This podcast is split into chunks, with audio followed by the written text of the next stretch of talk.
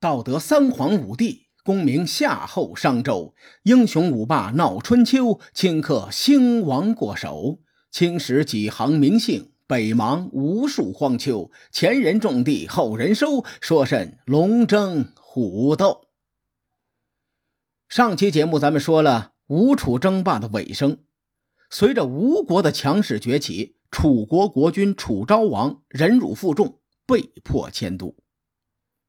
从这期节目开始啊，咱们正式进入吴越争霸篇。话说，在公元前四百九十六年，越王允常去世，他的儿子年轻的勾践继位，成为新一代的越王。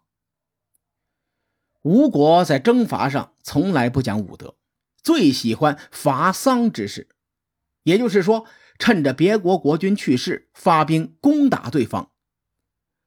吴越之间的恩怨情仇就像一团乱麻，剪不断，理还乱。在吴国争霸天下的时候，越国总是在他背后下绊子、捅刀子。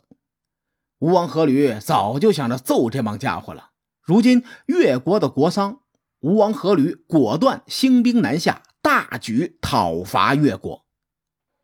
越王勾践以哀兵的姿态，动员全国的力量，率军北上。两军相遇在醉里。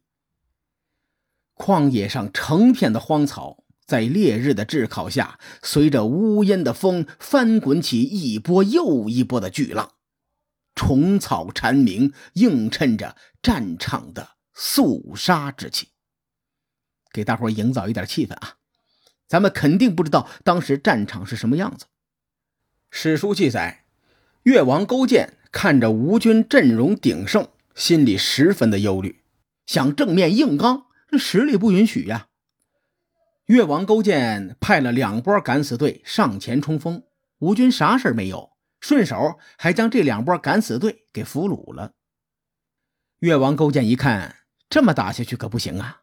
到时候吴军能把他们揍个生活不能自理。越王勾践这个人做事是不择手段，他琢磨着想要出点损招，就像零二年的世界杯，韩国踢意大利，那横竖都是死啊，但玩脏的韩国人就没服过谁，对吧？最终结果大伙都知道啊，韩国取得了一场耻辱的胜利，挺进四强。越王勾践思来想去，想出了一个特别奇葩的招数。他让越军中的死囚排成三排，组成了第三波敢死队，向前冲锋。这群人冲到吴军的阵前，止住脚步，将剑架在自己的脖子上，高声呼喊着：“两国国军交战，我们触犯军令，不配再做军人，只有以死谢罪。”说完。越国的死囚唰唰唰唰唰唰，抹脖子自尽了。吴军士兵们看的是目瞪口呆呀，这都什么情况啊？他们征战沙场多年，谁也没见过这种奇葩的事情。人嘛，谁都有个恻隐之心。春秋时代也没有职业的军人，军心容易受到影响。成排成排的人在吴军眼前自尽，给吴军士兵的心灵带来了巨大的打击。越王勾践一看时机正好，他当即下令全军出击，将吴军打得大败，史称醉里之战。大伙儿听着这一战很奇葩，感觉像出自野史，但实际上这段故事呢，出自《左传》定公十四年。在战乱中，吴王阖闾还被敌军刺伤了大脚趾。他见败局已定，赶忙下令撤兵，在距离醉里七里外的邢地时不治身亡。说到这儿啊，有一个细节，我想和大伙聊聊。有些资料记载说，吴王阖闾因为是重伤不治身亡，可史书记载呢，吴王阖闾受的伤并不致命，只是被人砍断了脚趾头。结果吴军只撤退了七里远，吴王阖闾就死了，这就不符合医学常识。春秋的时候，一里地大约相当于今天的四百米左右，七里地还不到三公里，就算是爬七里远，也用不了多长时间。吴王阖闾只是被人砍断了脚趾头，不应该在这么短的时间内丧命。还有人说，越王勾践为了杀死吴王阖闾，战前命人在兵器上涂了毒药。以越王勾践的品行，这事儿他干得出来。如果吴王阖闾是毒发身亡，那整个过程就合理了很多了。虽然没有史料的支撑，但我认为不排除吴王阖闾中毒的可能性。如果有机会开启吴王阖闾墓的考古工作，或许呢，我们可以发现更多史书中遗漏的细节。当然了，这是后话，咱们就不展开了。阖闾一死，他的儿子夫差继位，成为了吴越争霸的主人公之一。所谓杀父之仇，不共戴天呐！吴王夫差心心念念想要报仇，他命人站在殿堂前，只要自己进入大门，殿前之人就会指名道姓，大声的问他说：“夫差，你忘了越王勾践杀死你父亲的事情了吗？”吴王夫差听完之后，立刻站得直溜溜的，大声回答：“我绝不敢忘记。”而且吴王夫差并不是说说而已，他在这段时间里秣兵立马，蓄积力量，如此这般，这般如此，这一准备就是三年。后世关于醉里之战的评价，大多侧重于分析吴王阖闾之死对吴国造成的影响。实际上呢？梳理史料，咱们可以发现，醉里之战也是伍子胥失宠的开端。根据《越绝书》的记载，吴军在醉里之战中伤亡惨重，败退回国。伍子胥是非常自责呀，他就和着了魔一样，疏远妻子女儿，肚子饿了也不肯吃饱，身上冷了也不肯添衣服，一脑门心思全想着向越国报仇。伍子胥记仇的程度，在中国历史上，我感觉能排到前三。